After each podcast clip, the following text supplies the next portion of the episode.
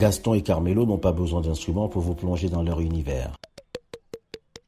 Ce matin, à l'université de Yaoundé 1, où ils travaillent leur numéro, ils n'ont pas de déguisement. En revanche, impossible de louper leur nez rouge au milieu de leur maquillage sur scène. Gaston, comédien et directeur artistique de la compagnie Coconia Longuet. Le nez clownesque, nous le portons aussi comme un hommage parce que nous avons reçu d'abord une formation, une culture. On ne porte pas les nez, mais on fait le nez rouge.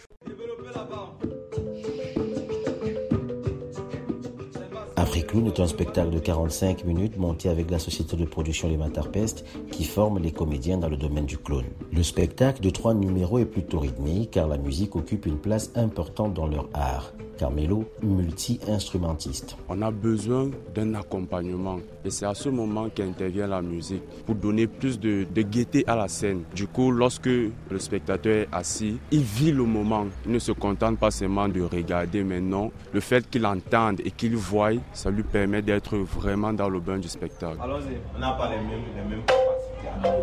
C'est bon, c'est bon.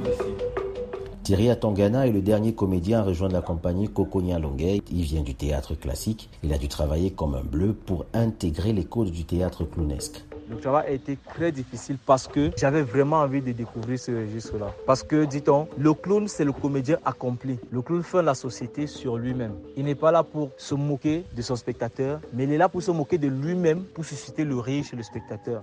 Sortir les clowns du cirque pour les salles, une idée qui date des années 70 en Europe et qui commence à faire de l'écho au Cameroun. Mais comme dans le théâtre classique, le challenge sera de ramener le public en salle. Gaston, comédien. Le public a disparu. Nous, nous devons ramener ce public pour dire pleinement que nous vivons de ce théâtre-là. Après deux représentations avec des salles à moitié pleines dans les instituts français de Yaoundé et Douala, il y a des raisons d'espérer pour l'avenir, surtout que les enfants en raffolent. Richard Ronanena, Yaoundé, RFI.